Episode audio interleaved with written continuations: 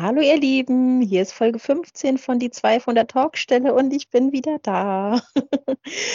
Vera und ich haben heute über die Cast in einem Buch gesprochen, also nicht nur die äh, Hauptfiguren, sondern was da noch alles an Nebenfiguren und Statisten rumschwirrt. Genau, und was es so für Typen gibt, sei es Archetypen nach der Heldenreise oder Stereotypen, die man tunlichst umgeht. Wie man verschiedene Figuren miteinander kombinieren kann, ähm, haben auch mal über das Thema Namensgebung gesprochen, über Familien und ach, alles, was einfach mit den ja hauptsächlich Nebenfiguren im Buch so zu tun hat. Also hört rein und habt Spaß. Viel Spaß.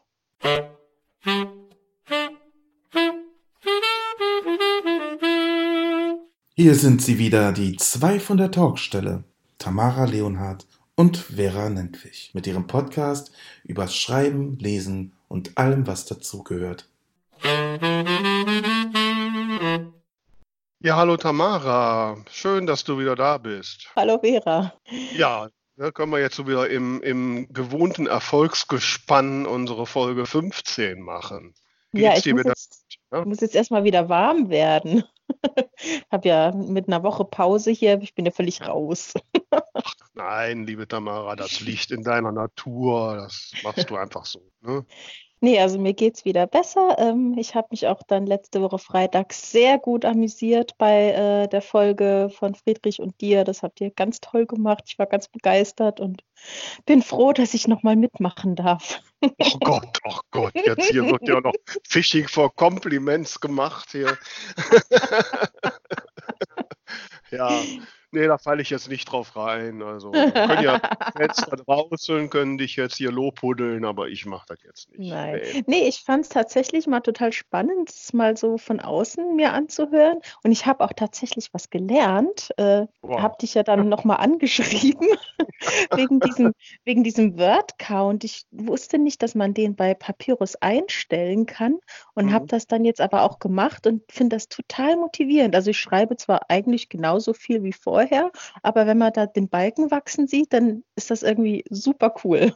Ja, finde ich auch, ne? absolut. Ja, Und also apropos Lobhudel, also ja. Entschuldigung, ja, du wolltest sagen. Hm?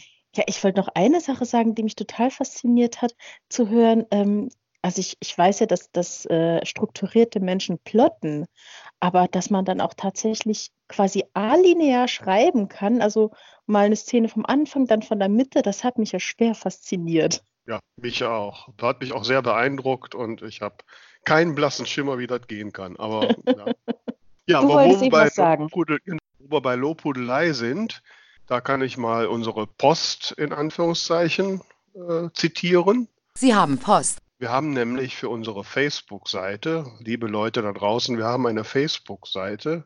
Also alle, die ihr auf Facebook seid, ne, geht mal auf die zwei von der Talkstelle und liked uns bitte schön, ja. Ähm, da haben wir auch zwei Bewertungen bekommen. Wir haben fünf von fünf Sternen und da schreibt die Batzi zum Beispiel, Vera und Tamara sind einfach die Besten. Ihre Themen sind top aktuell und lustig aufbereitet und ein ganz großes Merci an euch beide.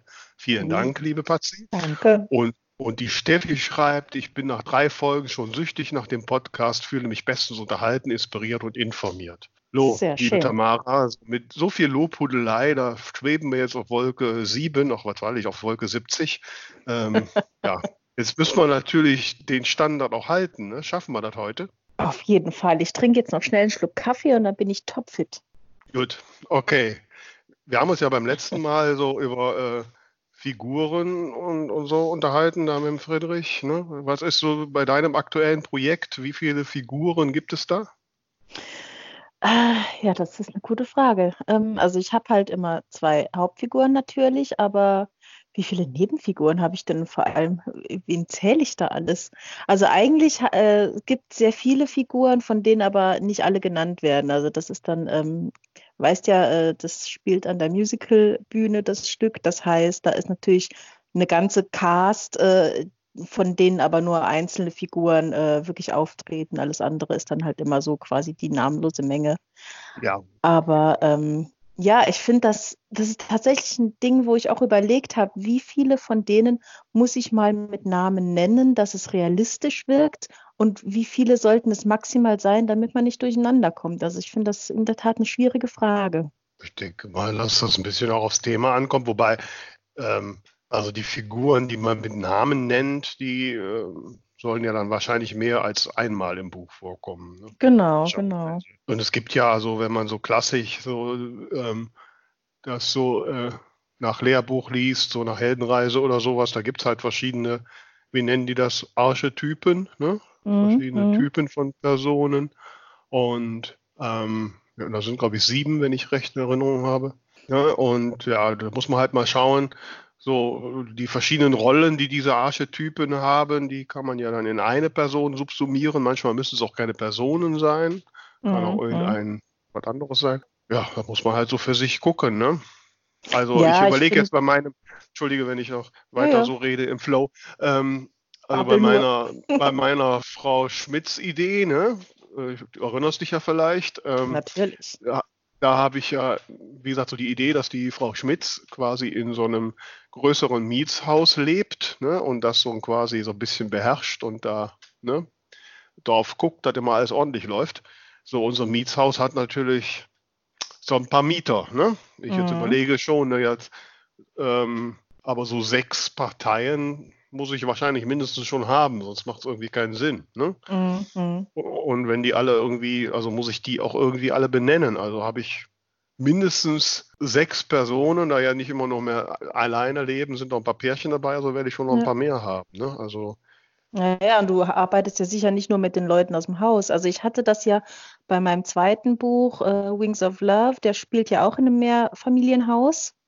Mhm. Und da hatte ich mir halt überlegt, es gibt quasi drei Stockwerke. Im, er mhm. also im Erdgeschoss in dem ersten Stock sind jeweils zwei Wohnungen und oben ist quasi so eine Art äh, Penthouse. Das mhm. heißt, ich habe fünf Parteien. Mhm. Ähm, aber das war mir dann trotzdem auch noch ein bisschen zu viel, also ähm, weil es in, in, zwei Wohnungen wohnen halt zwei Personen und in zwei der anderen Wohnungen jeweils eine Person. Und dann hätte ich theoretisch halt noch die fünfte Wohnung besetzen müssen. Mhm. Und äh, das war mir dann aber zu viel. Und ich habe es dann halt so gelöst, dass die Dame, die dort wohnt, ähm, die tritt zwar zweimal kurz auf, die hat auch einen Namen, aber die hat halt eigentlich äh, nicht viel äh, Interesse an Nachbarschaft und immer, man sieht sie immer nur wegrennen mhm. und äh, mhm. so habe ich das dann halt für mich gelöst, damit ich da nicht noch eine wichtige Figur mit einbauen muss, die mir einfach zu viel gewesen wäre. Also gut, jetzt nur weil die Geschichte im Mietshaus spielt, muss man jetzt nicht alle Leute ähm, kennen. Also bei bei meinem Krimi Tote machen Träume war. Da ist das Opfer, lebt in einem Mietshaus. Da habe ich natürlich auch nur die Parteien, die irgendwie relevant sind. Die anderen, die ja, ja, laufen klar, halt mal durchs Bild oder so. Ne? Mhm. Nur bei, bei mir war es jetzt halt wirklich so, ja. dass, dass dieses Mietshaus, dass das auch so, so eine Gemeinschaft ist. Deswegen war es mhm. jetzt in dem Fall halt auch wichtig, dass die auch mhm. alle irgendwie eine Rolle haben. Ja, ja. Und wie gesagt, bei der Frau Schmitz Idee soll die ja alle so ein bisschen unter der Gandara haben. Also das heißt, mhm. sind sie alle irgendwie relevant? Und ähm, ja, da überlege ich noch so, ne, wie viele Figuren man da so braucht. So, ja. ich brauche ja auch, um so ein bisschen diese, diese Botschaft rüberzubringen, brauche ich auch ein paar mehr Beispiele. Da reicht es nicht, wenn die das nur mit, mit der Protagonistin ähm, passiert. Das ja, ist dann ja. quasi der, der Hauptfaden, aber die anderen Sachen brauche ich ja, um, um die Prämisse zu untermalen. Ne? Mhm. Ich finde generell, ähm, dass jetzt gerade so die größeren Nebenfiguren, dass die auch so ihre eigene äh, kleine Geschichte haben sollten. Also ich finde äh, Geschichten, die wirklich ausschließlich sich um die Protagonistin drehen und wo drumherum eigentlich gar nichts passiert und, und die Figuren wirklich nur dazu da sind, die Hauptfigur irgendwie zu stützen, das langweilt mich. Nee, also absolut, absolut. Nee, das muss auch so sein. Also bei, nach, nach James Fry ist es so, dass der sagt, man sollte für die, für die Hauptnebenfiguren oder für die wesentlichen Nebenfiguren auf jeden Fall immer auch eine eigene Prämisse haben. Das heißt, die haben eine eigene Aufgabe über das Buch zu erledigen ne? ähm, und solche Sachen. Ähm, nee, also das finde ich auch wichtig. So, ähm, ja, und wie gesagt, nach der Heldenreise haben die ja dann auch so die verschiedenen Aufgaben. Ne? Also klar, der, der Held oder die Heldin und der, der Mentor, ne, gibt es doch so, ne? Mhm, und, mhm. und solche Sachen. Äh, da muss man sich halt überlegen. Und dann, wenn jemand zum Beispiel halt der Mentor oder die Mentorin ist, ähm, dann muss es ja in der Figur irgendwie begründet sein, warum sie die Protagonistin unterstützt. Ne? Ja, ja, ja. So, ne, die darf ja nicht einfach nur auftauchen und helfen und ist wieder weg und kein Mensch versteht, warum sie geholfen hat. genau. Nee, aber ich meine, man hat es natürlich oft, dass dann irgendwie die Hauptfigur einen besten Freund hat und der quasi eigentlich nur die Aufgabe hat, immer den Helden zu unterstützen und, und selber gar keinen, gar nichts mhm. kann oder erlebt oder und das, äh, ja, mhm. finde ich blöd. ja, ja, ne, ist auch so, also gerade so bei dem Genre Liebesroman, ne, wo dann immer alles sich so auf dieses Hauptliebespaar äh, konzentriert, das man wahrscheinlich nach Seite 3 schon weiß. Und, äh, ähm, und dann gibt es halt ja im, im schlimmsten Fall den besten schwulen Freund ne, und, und die zickige Freundin oder was auch immer. Ähm, Klischees. Ja, das ist ich muss gestehen, ich habe ja. zwar jetzt in dem Buch, was ich gerade schreibe, habe ich auch einen besten schwulen Freund, aber nicht von der weiblichen Protagonistin, sondern vom männlichen Protagonist. Das ist sein Mitbewohner und die sind quasi wie Brüder und dann finde ich, ist es aber auch nicht mehr so ein Klischee, weil es hat halt auch einfach zum Setting gepasst. Ja, ne, gut, ich meine, auf der Musik, äh, bei, auf einer Künstlerbühne überhaupt keinen schwulen Menschen zu haben, ist auch unrealistisch. Wäre ne? dezent unrealistisch, meiner Erfahrung nach. Ja, ja. ja. Wobei ich jetzt gerade verdammt normal, ich hatte gedacht bei meiner Frau Schmitz, dass in, in einem dieser Wohnungen auch ein, ein Männer-WG äh, lebt, wo einer von schwul ist. Jetzt, sorry, hast du mir die Idee geklaut? Verdammt nochmal.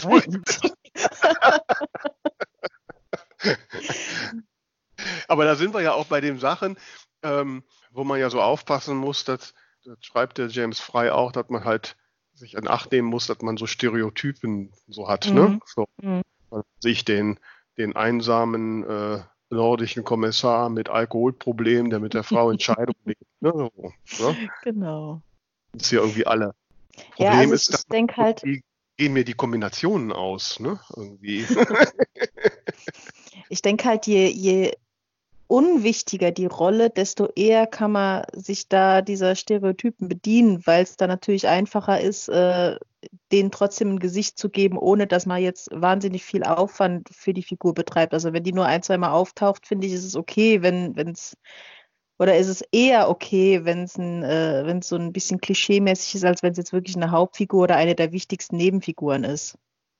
Ja, das stimmt. Ja, gut, okay. Aber auch bei diesen halt wichtigen Nebenfiguren, wie kriegt man das hin, dass man halt nicht solche Stereotypen verfällt? Also wie gesagt, gerade in so einem Liebesroman, ähm, weiß nicht, gibt es da überhaupt so viele Möglichkeiten?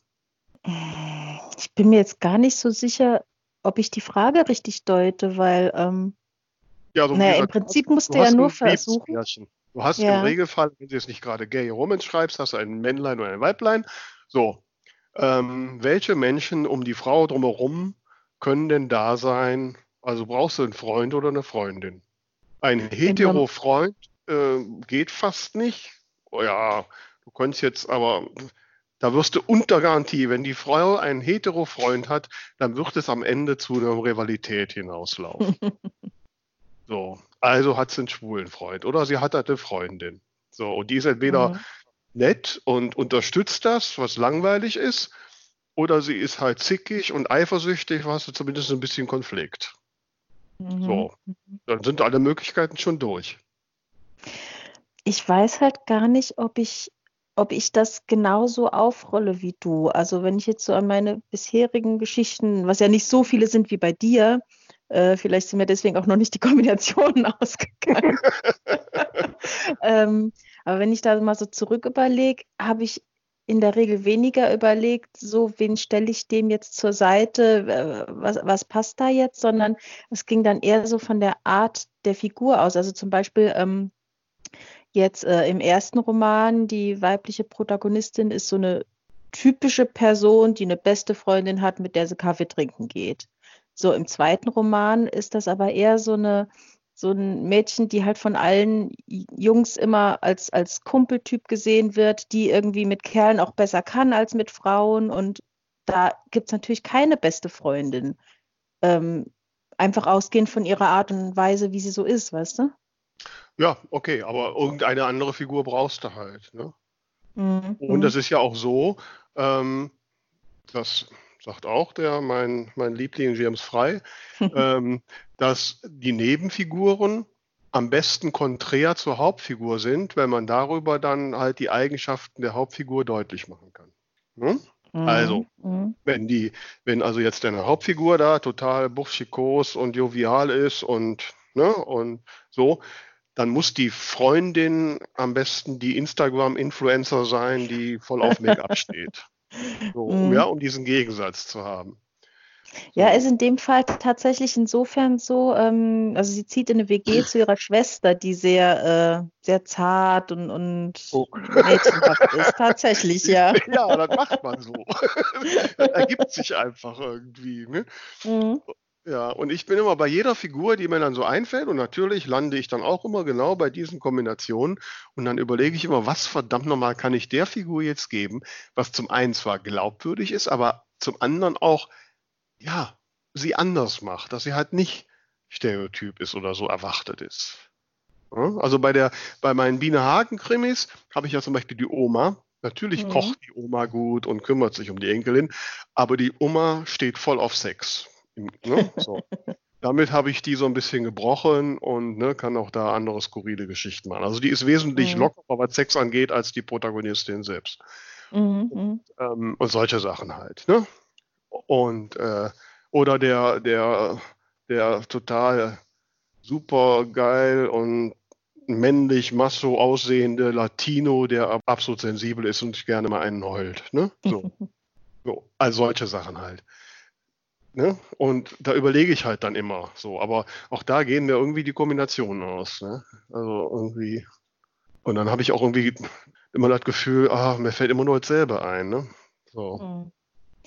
Na, ich ich glaube, ich gehe halt wirklich weniger in die Richtung, dass ich mir sage, der muss jetzt so und so sein, damit sich mit dem ergänzt, sondern ich versuche denen halt eine eigene Handlung, eine Nebenhandlung zu geben und die, die dann aber so ein bisschen entgegengesetzt ist. Also wenn ich mir jetzt gerade äh, meinen äh, aktuellen Protagonisten und seinen äh, schwulen Mitbewohner anschaue, ist es eigentlich immer so ein bisschen, äh, die erleben eigentlich immer so das Gegenteil. Also ähm, der eine äh, hat jetzt jahrelang immer nur Frauen gedatet, ohne Interesse zu haben. Der andere will eine feste Beziehung, hat aber kein Glück dabei. So immer so ein bisschen konträr. Okay. Ja, aber das darf halt auch nicht irgendwie so vorhersehbar sein. Nee, nee, nee, klar. Das finde ich immer total schwierig, wie man da an so Sachen kommt. Das finde ich aber auch generell schwierig, selbst zu beurteilen, ob was vorhersehbar ist. Man weiß ja, was kommt. Also das sind auch so Fragen, die ich auch ganz früh immer an die Testleser gebe. Was glaubst du, wie geht's weiter? Weil ich mir ganz oft nicht so richtig vorstellen kann, wissen die jetzt genau, was als nächstes passiert oder werden die gleich total überrascht sein? Ja, ja, wobei auch das ist ja auch, das ist ja auch eine Gratwanderung. Ne? Also mhm. ähm, Sie müssen ja die, das, was passiert oder was die Figur tut, in irgendeiner Form immer nachvollziehen können. Ja, ja, wenn es passiert, muss ja. es verständlich sein, aber man sollte halt nicht, also ich finde nichts schlimmer, als wenn ich ein Buch lese und denke, okay, als nächstes passiert das. Blättere um, ei, gucke mal da. Ja, ja, das stimmt, das stimmt. Ähm, wobei auch, wie gesagt, das ist so eine, es darf aber auch nicht so sein, dass die was macht, wo du sagst, also das ist jetzt völlig an den Haaren herbeigezogen. Oder, ja, ja, ne? genau. Ne? Und, und das, das, also ich glaube, gerade beim Krimi könnte ich mir vorstellen, ist das ja noch schwieriger, oder? Ja, ähm, man neigt ja dazu, ne, die überraschenden Wendungen zu machen, aber es gibt ja die Grundregel beim Krimi, also bitte nicht im letzten Kapitel den Mörder irgendwie überraschend aus dem Hut zaubern, das kann nicht funktionieren. Mm, ne? Mm. Also es muss der Mörder muss in irgendeiner Form am Anfang schon mal irgendwie ja, vorgekommen sein. Mhm. Ne? Mhm. Und äh, deswegen, du weißt halt, wenn du so Fernsehkrimis guckst, die ja eigentlich immer nach Schema F geschrieben sind, du kannst darauf wetten, der Mörder ist immer einer der ersten Figuren. Der in den ersten Sekunden ist der Mörder. So. Und bei Fernsehserien kannst du immer noch gucken, wenn du von den Erstfiguren nicht genau weißt, dann ist es immer der bekanntere Schauspieler. ja, ist so. Okay, ja, ich, ich gucke äh, guck keine Krimis, also. aber wenn ich manchmal bei meinen Eltern bin und die schauen sehr gerne Krimis, ich werde mal drauf achten, wenn ich wieder ja, hin kann. Das äh, kannst du also, klar, gibt hier und da auch schon mal Ausnahmen, aber das ist so in, ich sag mal, locker 90 Prozent der Fälle. ähm, ist das so. Ne? Also ich gucke ja gerne, muss ich ja gestehen, wenn ich so abends aus dem Büro nach Hause komme, so, ne, da ist da meist so 5 Uhr rum und so, und dann, dann gucke ich gerne, so um 18 Uhr kommt auf ZDF immer irgendeine Soko, ne? Mhm. So, das sind, naja, jetzt nicht die High Advanced Krimis, ne? Die sind schon alle ziemlich nach Schema F geschrieben. Und da ist das wirklich so, ne? Da mache ich mir mal einen Spaß drauf. Wer ist es denn am Anfang? Ah, das ist ein Schauspieler, den kennst du, der ist der Mörder. ne? Jetzt hast du hier für alle Leute sämtliche Fernsehkrimis gespoilert. naja, bei Tatorten muss ich jetzt gestehen, da ist es nicht immer so.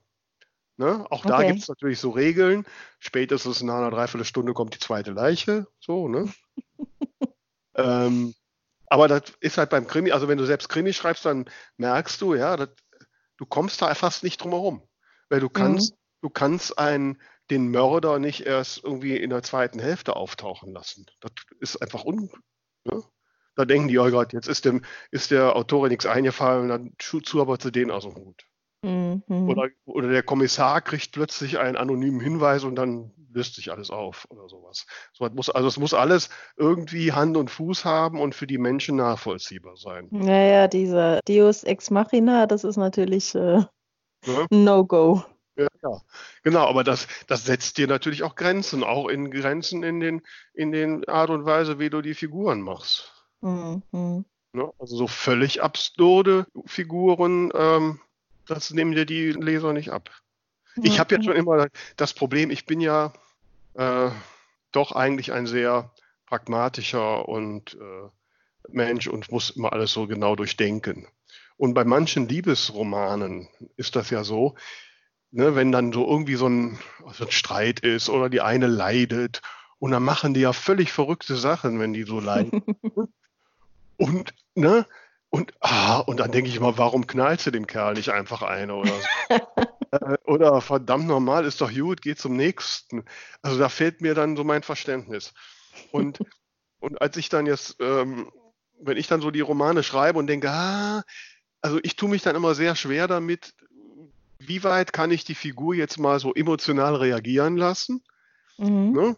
Auch wenn, wenn ich weiß, ich würde so nicht reagieren. Ne? Aber was ist noch yeah. für Leser annehmbar oder für die auch mhm. nachvollziehbar. Ja. da kann man schnell übers Ziel hinausschießen. Also ich weiß, ich hatte bei einer Version von der Geschichte, die ich geschrieben habe, ähm, ich gedacht, so jetzt, jetzt haust du mal emotional so richtig schön auf die Kacke, äh, damit die Tränen fließen und, und, und habe alles gegeben und Reaktion meiner ersten Testleserin war einfach nur, was für eine Drama Queen, geht das auch normal? Ja, gut, wobei das ist natürlich auch eine Charaktersache. Ne? Da muss man auch ein bisschen, also ich, bei meinen, äh, die, die Freundinnen, die bei mir so Testleser sind, ich weiß ja, ähm, welchen, ja, wie die so sind und wie die selbst mhm. so gehen. Insofern kann ich solche Aussagen einordnen. Ja, ne? ja. Dass die eine sagt, oh, ne, Drama Queen so, ne? Weil die ja selbst auch so ein vernünftiger Mensch, also nie so mhm. ausflippen. Ne? So. Mhm. Und andere sagen, ach Gott, warum ist die jetzt so cool und so, oder wäre ich ganz fertig. ne? Also ist ja jeder Mensch ein bisschen anders. Und da muss er halt naja, irgendwie. Das bringt ja jeder seine Geschichte mit. Ja, und das halt, das rüberzubringen und dass diese Figur dann noch so organisch ist, das finde ich ein, ähm, ein, einen schwierigen, aber auch einen sehr lohnenswerten Kraftakt. Mhm. Weil, mhm. wie du Fall. ja gerade selbst gesagt hast, wenn man dann so eindimensionale Nebenfiguren hat, das ist ja dann auch total langweilig. Mhm. So Rosamunde Pilcher mäßig, ne? Ja, ja weil ich finde, auf der anderen ja Seite. Also, hm? Rosamunde Pilcher war ja auch sehr erfolgreich, vielleicht. Ne? Auf jeden Fall. Hm. nee, äh, also was ich eigentlich. Äh, na, ich finde, glaube ich, beides schlimm. Also, wenn ich Geschichten lese, wo die völlig dramatisch sich verhalten, bin ich genervt. Aber wenn ich Geschichten lese, wo es mir letzten Endes völlig egal ist, was mit den Figuren äh, passiert, habe ich auch keine Lust weiterzulesen. Nö. Also man muss schon echt da die richtige Mitte finden. Also mir ist das auch so, wenn ich Krimis lese, ich lese Krimis immer dann, wenn ich mich mit der, mit der Figur der, der Ermittler und so identifizieren kann. Mhm. Ne? Also ich finde, klar ist das auch irgendwie, will man wissen, wer ist es gewesen oder so, aber ich finde so die, die Entwicklung der Figuren, der Ermittler und, und die Kämpfe und so eigentlich immer das interessant, wesentlich Interessantere. Mhm. Das fand ich tatsächlich auch interessant, äh, wie ich äh, euch letzte Woche zugehört habe. ähm, als der Friedrich meinte ja, ähm, man kann ja auch mal eine Figur ähm, ein bisschen drüber äh, schreiben, dass sie mal kurzfristig nicht so sympathisch ist. Mhm. Das erfordert, glaube ich, ganz viel Mut, weil wenn dir die Figur nicht sympathisch ist, dann ist es dir natürlich auch egal, wenn dir irgendwas Schlimmes widerfährt. Naja, aber ich sag mal so, also das Maß ist natürlich immer wichtig, aber mhm. du musst schon, glaube ich, die Figur auch mal hier und da ein bisschen brechen. Ja, ja, um klar. Also einfach ich, nicht so das Klischee zu haben. Und ja, und dann kann die auch mal was total Blödsinniges machen. Mhm. mhm. So, ähm, ich meine, wir machen alle mal Fehler. Also, ja. ne? so, ich, du begegnest mir ja nicht jeden Tag, sonst würdest du vielleicht keine Podcasts mit mir. ne? So, also die kann auch was Verrücktes machen. Also ja, meine, ja, klar. meine Biene Hagen, die macht auch mal total blöde Sachen. Ne? Also wo ich dann beim Schreiben mir schon überlege, oh, oh, kann ich das jetzt hier machen lassen, so, ne? Mhm. So. Aber die Kunst ist dann halt wirklich, äh, auch wenn, wenn die Figur was Blödes macht oder irgendwas macht, wo man eigentlich sagen würde, was für ein Arsch, dass mhm. man trotzdem das nochmal so hinbiegt, dass der Leser den oder diejenige aber noch mag. Mhm. Und das finde ich gerade im Moment, äh, also jetzt bin ich über die Szenen weg, aber am Anfang von meinem aktuellen Buch fand ich das tatsächlich auch schwierig, weil äh, er halt äh, in der Vergangenheit richtig Scheiße gebaut hat und man das ja auch so benennen muss dann und auch klar mhm. sein muss, ist, das war nicht richtig, aber trotzdem soll man ihn von Anfang an gern haben. Das ist halt, ja, fand ich, fand ich spannend als Herausforderung. Ja, aber das finde ich doch, also ich sag mal so, das ist doch, ist, ist nicht nur eine spannende Herausforderung, das finde ich auch äh, für den Leser total spannend, weil das, weil das halt zwiespältige Gefühle gibt und das halt mhm. halt nicht glatt ist und ja. ich mich damit auseinandersetzen muss mhm. und so. Also dann, also so eine, so, solche Figuren, wenn man das hinkriegt, das ist doch wirklich, das ist doch wie ein Lottogewinn, das ist doch super. Na, ich bin mal gespannt. ja, ich auch, ich auch. Ne? Sag mal, du hast doch mal, du hast, als wir da so über Prämissen unserer Gefahren geredet haben, hast du doch gesagt, dass du so nach der Heldenreise verfährst. Mehr oder weniger, ne? Grob, ja. Guckst du denn auch wirklich so, ob du, ähm, ob du diese Archetypen, die es da so gibt, ob du die so hast und wem du diese Rollen gibst oder ergibt sich das mm. irgendwie? Nee, nicht im Sinne von, ich setze mich jetzt hin und, und plane da, wer hat welchen Typen, aber ich, also ich schaue immer, dass es quasi so den Heldenhelfer gibt, nenne ich es jetzt mal so. Mhm. Äh, der quasi so ein bisschen den Weg bereitet, das auf jeden Fall. Ähm, aber ansonsten jetzt nicht so jeden einzelnen Typen, nee, das, das ist mir dann zu schematisch. Na gut, also man muss ja, die Rollen muss es halt geben, man muss ja nicht immer eine und eine, eine Person kann ja mehrere Rollen haben. Ja, also, also ich, ich Mentor, also den Helfer, wie du sagst, da. Genau den muss es, den brauchst du schon. Genau, der ist mir auch jeweils für beide Figuren wichtig, dass es den gibt. Ähm, beziehungsweise teilweise sind es auch äh, mal mehr als einer, das ist ja auch okay. Mhm. Und ähm, klar, du hast natürlich den Antagonisten äh, mal als Person, mal in anderer Form. Mhm. Ähm, das sind also so die drei wichtigsten für mich. Also der, der Protagonist, der Antagonist und der Mentor. Mhm. Also du hast keinen, wie nennen die das, Gestaltwandler. nee, das ist also, ich weiß nicht, ob das jetzt für, für so ein Liebesroman. Ja, doch. So, so einer, einer der, der erst sich so nett macht und sich einschmeichelt und dann am Ende um dieselbe Frau buhlt oder so. Ah, das ist mir alles zu, äh, zu sehr nach einem Schema dann wieder, muss ich ehrlich gestehen. Also äh, klar, dieser, dieser vom Ablauf her, ne, es, es passiert was, du kommst aus deiner gewohnten Welt heraus, du musst dich einer eine Herausforderung stellen, du hast den Helfer, der dir den Weg bereitet, du musst über dich hinauswachsen und so weiter. Dieser, dieser Ablauf der Heldenreise, den finde ich für die Handlung schon wichtig, aber dass ich da jetzt diese ganzen Typen mit reinbaue, das äh, nee. Also ich finde den Gestalt, also jemand, der, der so über die Geschichte plötzlich seine Position ändert, ne? von, von er ist erstmal äh, vielleicht sogar Helfer und dann am Ende Gegner, also Antagonist oder unterstützt den Antagonisten. Also das ist ja, das finde ich jetzt schon, äh, so Sachen ich sind doch das, spannend. Ja, ja, absolut. Wenn sowas drin ist, ist das durchaus spannend, aber ich, sträube mich halt dagegen zu sagen, oh, das fehlt mir jetzt noch, wo baue ich den jetzt ein? Also wenn es jetzt für mich organisch nicht zur Geschichte passt, dass einer seinen, seinen Charakter oder seine Absichten ändert, dann äh, will ich das nicht krampfhaft da einbauen. Nee, okay, krampfhaft nicht. Das wird man ja auch immer merken. Ne? Aber ich finde ich find solche Sachen ähm, immer so, gerade weil ich ja noch so in mehr in der Überlegungs- und Konzeptionsphase bin, finde ich solche Sachen immer ganz gut, um mal so ein bisschen zu probieren, was, wenn ich das daran denke, welche Ideen kommen mir und so. Und hilft mir das ja, vielleicht, ja. Ne, da konkreter zu werden. Und ich glaube, dafür plane ich dann auch schon wieder zu wenig. Ja, aber dann, also dann, also wenn man dann so gerade drauf losschreibt, dann besteht aber doch die große Gefahr, dass man viel zu glatt bleibt. Findest du? Ja. Also ich muss mir schon vorher, also ich bin ja jetzt auch nicht die Plotterin, ne? Also, äh, aber die Figuren und, und, und so und die, wie gesagt, so ein bisschen auch die, die, die Wandlungen der Figuren, also die habe ich mir vorher schon klar gemacht. Ja, also ich habe halt, wie gesagt, ich habe so die, die relevanten Figuren, die auch ihre Geschichte haben, die dann in irgendeiner Form halt auch wieder mit, der, mit dem Hauptplot verknüpft sind, klar. Ähm, die lege ich halt vorher fest. Ich lege den groben Ablauf der Handlung fest. Aber so diese kleinen Geschichten, die zwischendurch passieren, die passieren tatsächlich beim Schreiben, dass ich dann plötzlich denke, ja, warte mal, der, der wird doch mit dem ganz gut oder, oder wenn, wenn die jetzt hier äh, das noch einwirft, ähm, das ergibt sich bei mir beim Schreiben, ehrlich gesagt. Also da bin da ich doch eher wirklich, die Entdeckende. Ja, aber da würdest du wirklich so weit das dich öffnen, dass du irgendwie mittendrin feststellst, so der, der jetzt die ganze Zeit total nett war, den mache ich jetzt mal zum Bösen?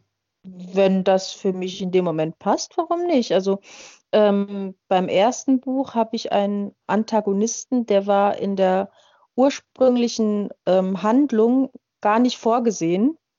Er ja, hat sich ergeben und, und mitten in, also ungefähr bei 50 Prozent habe ich dann tatsächlich die Handlung komplett umgeschmissen, weil ich gedacht habe, der würde sich jetzt äh, so richtig gut eignen, um da nochmal ein großes Drama reinzubringen.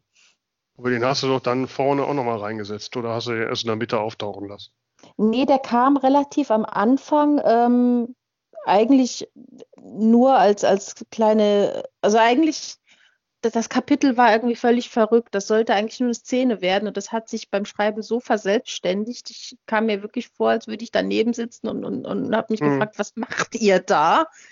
Ähm, und da hat sich dann ein ganzes Kapitel aus dieser einen Szene entwickelt und dadurch war auf einmal dieser Typ da.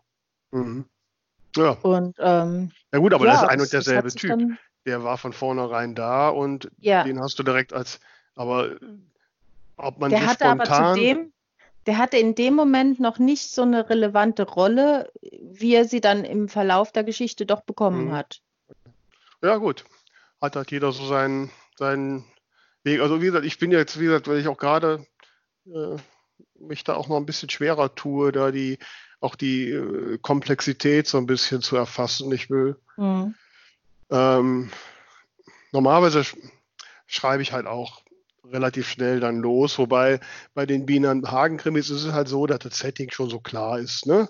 Ja. Da brauche ich mir keine großen Gedanken mehr zu machen. Da muss ich halt noch überlegen, so welche, welche Figuren sind es jetzt, die noch zusätzlich auftauchen, wer ist die Leiche und wer könnte Mörder sein und sowas. Aber ähm, also ich habe da ja schon. So Kleinigkeiten halt. Ja, ja, sowas. Ne?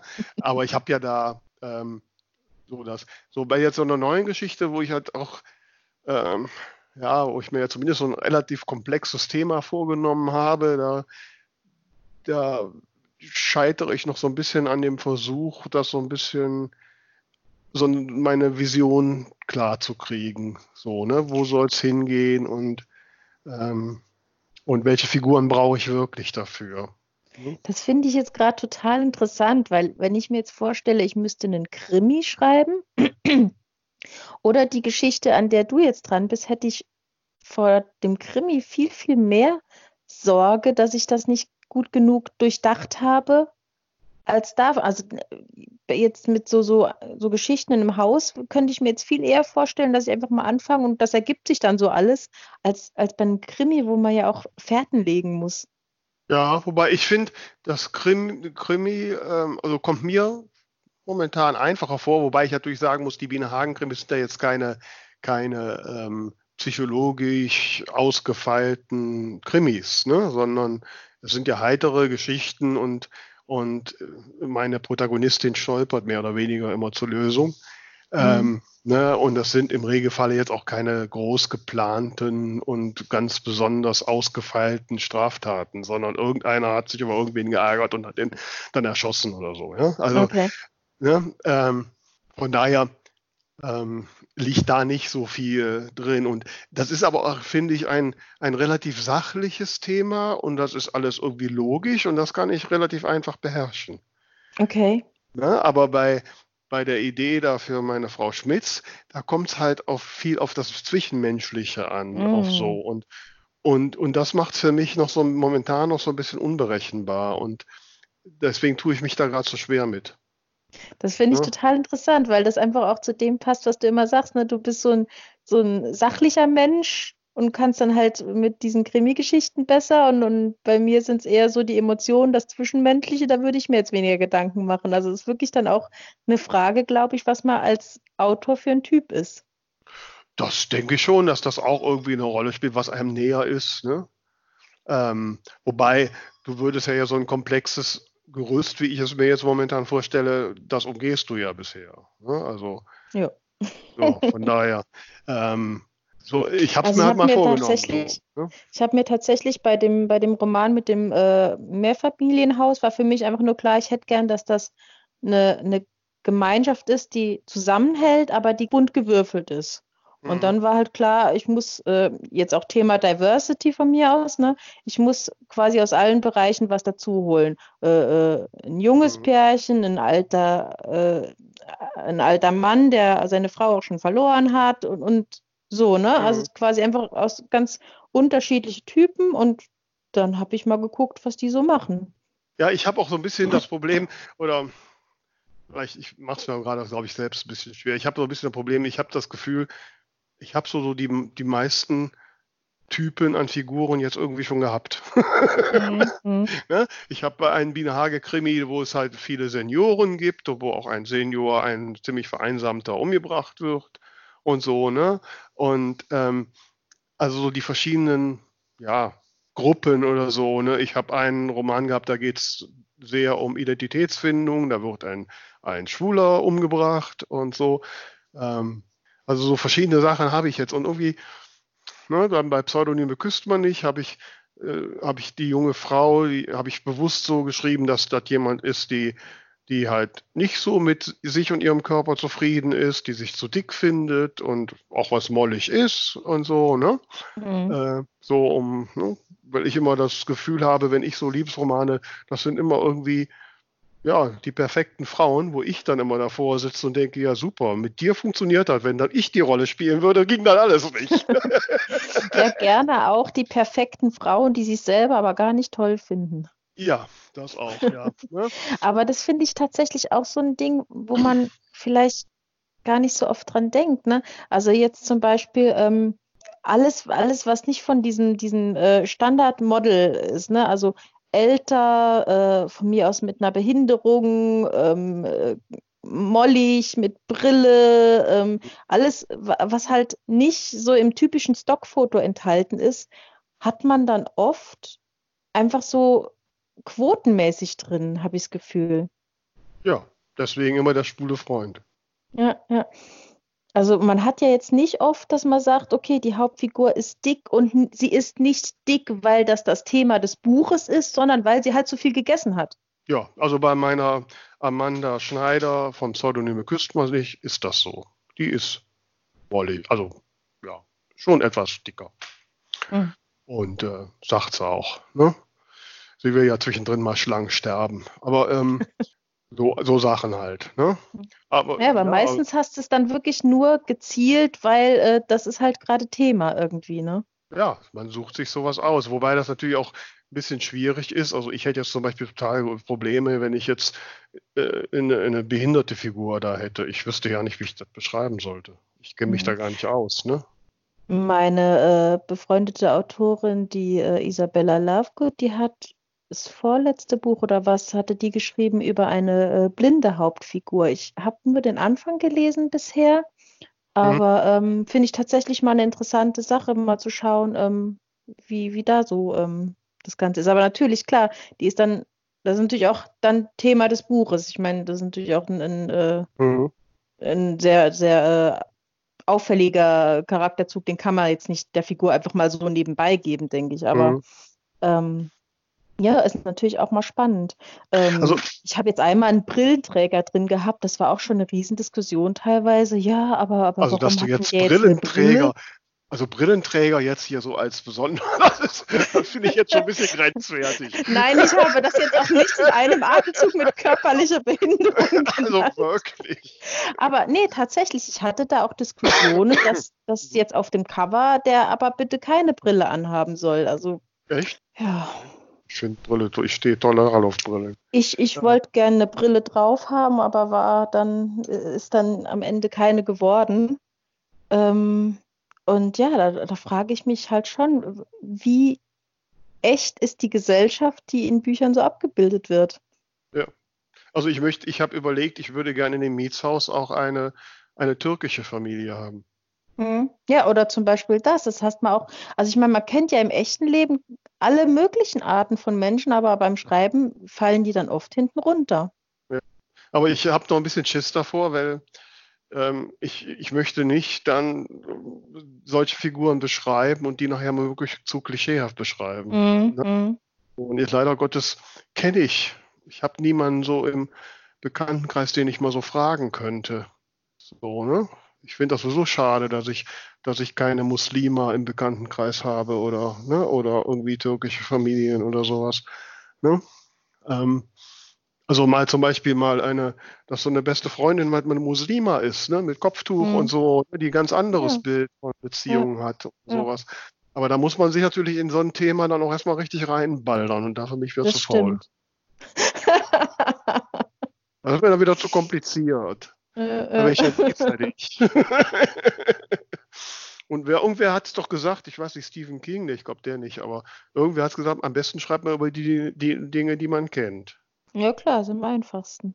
Ne? Und ja, und ich kenne das halt jetzt nicht so. Aber die Dinge, die ich kenne, sind so langsam durch. Dann machen wir doch jetzt mal einen Aufruf, äh, wenn uns jemand zuhört, der da Ahnung hat, bitte Genau. melden. Soll uns mal. Und falls jemand selbst sich angesprochen fühlt, kann sich gerne melden. Wir freuen uns an und dann habe ich ein Muster. Ne? Was Genau. mich jetzt mal noch interessieren würde, wie machst du das mit deinen Namen? Äh, ja, wie mache ich das mit meinen Namen? Äh, ich gucke meistens, ähm, wann ungefähr, also wann ist die Figur geboren und dann gucke ich im Internet Vornamen von dem und dem Jahr Mhm. und dann suche ich, was passt so. Ja. Hast du irgendwelche bestimmten Anforderungen an die Namen? Außer dass sie zur Zeit passen? Mm, Nö, also man hat ja irgendwie bei jedem Namen so ein Bild irgendwie. Mhm. Ne? Äh, oder muss halt so für mich irgendwie sich passend anfühlen. Mhm. Und bei den Nachnamen gucke ich halt schon, in welcher Region ist es, ist es ein Nachname, der da auch vorkommt. Ne? Ja, ja. Aber das sind eher, meine Namen sind eher ganz normale Namen. Es Ja, gibt ja auch Bücher, äh, habe ich auch gelesen, mit so, ja, mit so Namen, wo ich denke, mein Gott, entweder sind, kommen diese Menschen, die so heißen, hochtraumatisiert aus der Schulzeit oder ne, die, äh, so heißt doch keiner so, ne? Mhm. Ja. Ähm, Nee, also ich habe schon auch normale Namen, aber ich tue mich da manchmal sehr schwer. Also, weil ich dann dachte, okay, ich hätte gern, dass der irgendwie auf die und da, die Art äh, abgekürzt werden kann und soll das und das ausdrücken und dies und das. Aber ich tue mich dann tatsächlich auch bei Nebenfiguren oder Statisten schwer, weil ich auf der einen Seite sage, der Name soll mir gefallen, aber jetzt gerade, wenn es nur so ein Statist ist, der drei, viermal auftaucht, dann soll er mir auch wieder nicht so gut gefallen, dass er verschwendet ist, weil ich ihn vielleicht nochmal für was anderes brauchen könnte. Also das sind auch, das geht mir dann auch immer mit durch den Kopf. Wenn ich die Figur jetzt so nenne, dann ist der Name weg. okay. Nö, also muss ganz ehrlich sagen, bei den Namen mache ich mir so gar keine Gedanken. Die schreibe ich meistens, wenn ich die Figur habe, schreibe ich einfach einen Namen hin und sofern Okay. der jetzt nicht völlig abwegig ist, dann ist er das. Fertig aus. Okay, okay. Ähm, Nee, ich Ich muss benenne ein auch tatsächlich aufpassen, Leute meine oft Figuren um. nicht, dass meine Figuren nicht alle gleich heißen immer, weil mir immer die gleichen Namen einfallen, gerade was so Nachnamen angeht. Man hat ja doch irgendwie so die Namen, denen man irgendwann mal begegnet ist, so im Hinterkopf, ne? Ähm, da muss ich immer ein bisschen aufpassen, dass, es da nicht keine Ähnlichkeiten gibt und sich da jemand mhm. angesprochen fühlt. Ähm, Nachnamen gebe ich eigentlich sowieso nur den, den Hauptfiguren. Ja, ja, gut. Also ich, außer, außer wenn jetzt jemand unbedingt mit Nachnamen auch ange, äh, angesprochen werden muss, weil er gesiezt wird, aber das, das habe ich gar nicht so oft. Also in meinem Steckbrief haben die Leute alle Nachnamen, ob ich die nachher nenne, das ergibt sich dann eher. Mhm. Aber irgendwie Namen mit Bedeutung, nö, die haben eigentlich für mich keine. Bei, mir hat sich zufällig so ergeben mit den männlichen Protagonisten. Äh, der erste hieß mit Nachnamen Engels und ist eigentlich auch so ein, so ein lieber Engel. Der zweite hieß Ritter und ich habe keine Ahnung, warum mir der Name eingefallen ist. Der war auf einmal einfach da, aber das ist auch so ein Rittertyp. Und jetzt habe ich beim dritten Buch gedacht, jetzt ziehst du es durch. Der Nachname hat jetzt auch eine Bedeutung. Ja, aber dann, also aber, ich muss ganz ehrlich sagen, liebe Tamara, also dann, dann wäre es doch spannender, wenn der, der so engelhaft ist, irgendwie Teufel oder Monster heißen würde. Ja, wie gesagt, das war alles irgendwie keine Absicht. Das hat sich so ergeben. Der hieß auch ursprünglich Winter mit Nachnamen, habe ich dann aus Gründen geändert. Und mhm. ähm, ja, da, hat die, da, da war es tatsächlich eher phonetisch für mich, äh, dass ich äh, dass ich bestimmte Ansprüche an den Namen hatte. Der einzige Name, oder wo ich mir wirklich mehr Gedanken gemacht habe, war halt Bajago Diaz Fernandez. Mhm. Da habe ich halt wirklich recherchiert, wie sind denn Namen in Argentinien und, ja. äh, und ne, kommt der auch wirklich davor und was bedeutet Jago und so, ne, weil das so fremdländisch ist. Und mhm. ähm, da wollte ich jetzt was haben, was auch, wo ein Argentinier nicht direkt sagt, um Gottes Willen, hier bitte ja nicht. Mhm. Aber ansonsten mache ich mir da keine großen Gedanken. Jetzt mhm. habe ich noch einen Punkt, bevor wir, glaube ich, schon bald fertig sind. Jetzt ja. haben wir immer über, über Freunde gesprochen und Mitbewohner und, und Pipapo. Mm, was ich oft in Büchern nicht erlebe, ist, dass die Leute eine Familie haben. Aber in den meisten Fällen hat man ja doch irgendwie, auch wenn man schon erwachsen ist, regelmäßig Kontakt zu Geschwistern und Eltern, vielleicht auch Cousins und Cousinen. Mhm, ich weiß. Das ist auch ein Thema, weil das ist so, die, die Verwandtschaft ist ja eigentlich immer da, ob man will oder nicht. Ne? Mhm. Äh, und das ist in Büchern auch so, die ist so lästig. Also wenn die, wenn die, ja, wenn die nicht wirklich irgendwie eine Funktion hat, dann ja. ist die einfach nur lästig. Weil, was willst du dann? Willst du da am Anfang sagen, ja, da gibt es eine, eine Mutter, aber die hat keine Funktion und dann also deswegen habe ich bewusst ja zum Beispiel bei meiner Biene Hagen die Eltern verunglücken lassen. Okay. Weil die hätten mir jetzt irgendwie, da hätte ich jetzt zwischen der Oma und der Enkelin noch immer die Eltern gehabt. Mhm. Das hätte mhm. meine Geschichte total verkompliziert. Ja, da muss ich gestehen, ich habe auch schon äh, auch schon Ehepartner ähm, quasi vor Beginn des Buches getötet, weil die mir einfach im Weg gewesen wären. Ja, oder man, man lässt sich scheiden und schickt sie irgendwo nach Afrika oder so ganz weit weg. Ähm, ja. die sind irgendwie lästig.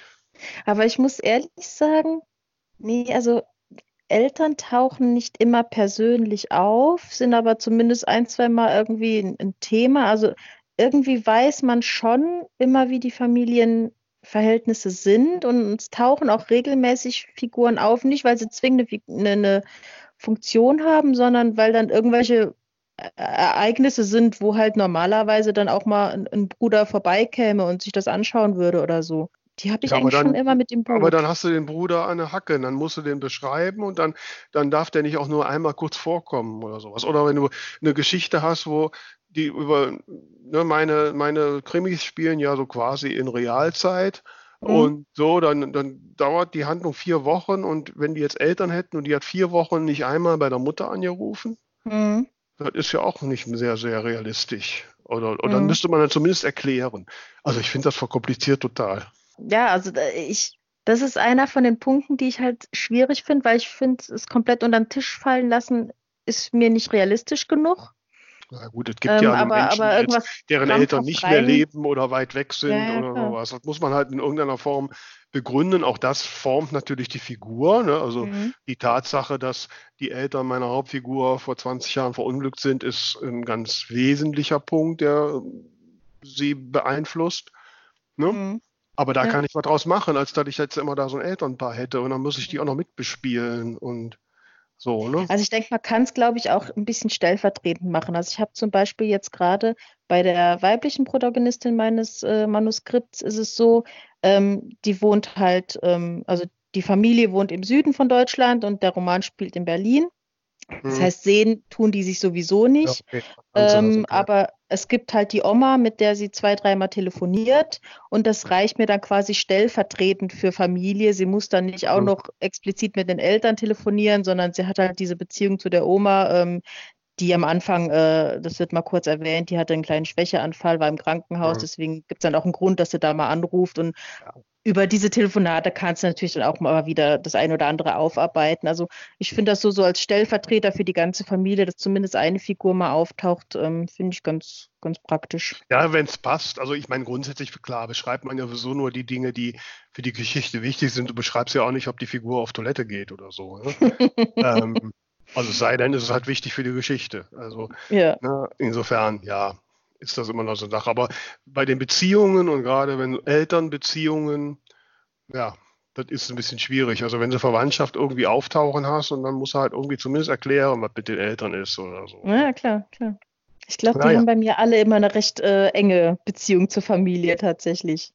Also bei Interessant. küsst man nicht, da gibt es die Eltern, die haben auch Streit und das ist halt wirklich auch ein, ein, ein prägendes Thema zum, Mhm. zum Buch. Und bei Biene Hagen, wie gesagt, gibt es die Oma Hm. und äh, der Opa ist auch tot. Ich habe alle, die ich nicht brauche, umgebracht. Und ja, man kann es sich ja so bauen, wie man braucht. Ne? Dann hoffe ich mal, du wirst mich noch lange brauchen. Ja, ich schreibe ja, ich weiß nicht, ob ich mal einen Roman über dich schreibe, liebe Tamara. Ah, du bringst nur beim Schreiben um, dann geht's ja. Ja, nur, nur dann, nur dann. Ja, ich denke, mit diesem, diesen Plänen oder dem können wir mal zum Ding der Woche gehen. Ne? Jawohl. Das Ding der Woche.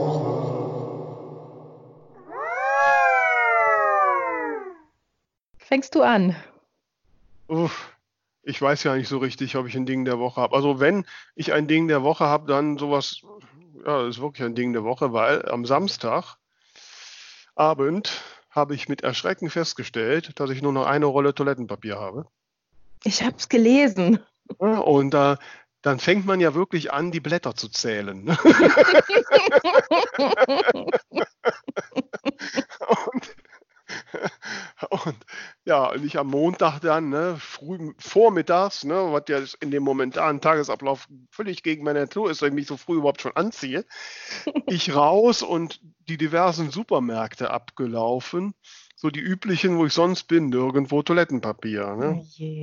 Oh. Und ich bin dann bis Krefeld und so. Und dann fiel mir ein, ach, da hinten ist noch so ein anderer Discounter, so ein, ja, da gehe ich nicht so gerne hin, das ist so Kramladenmäßig. Mhm. Da gehst du jetzt auch noch hin. Und die hatten tatsächlich, da standen nur Leute mit Toilettenpapier an der Kasse. ja, wirklich. Alle hatten Toilettenpapier. Und ich habe noch Mhm. eine Packung gesichert. Yay! Ich habe jetzt wieder zehn Rollen Toilettenpapier, vierlagig. Also nach den Nothinweisen, die ich bekommen habe, kann ich ja, ja quasi das Doppelte draus machen. Also ich komme jetzt erstmal wieder. Das ist auch klug. Ja, man, man wird, ne, wird bescheiden in diesen Zeiten. Ne? Ja, also dieses Mal vielleicht, äh, wenn du noch zwei Rollen hast, schon mal vorsichtig äh, Ja. gucken, was es gibt.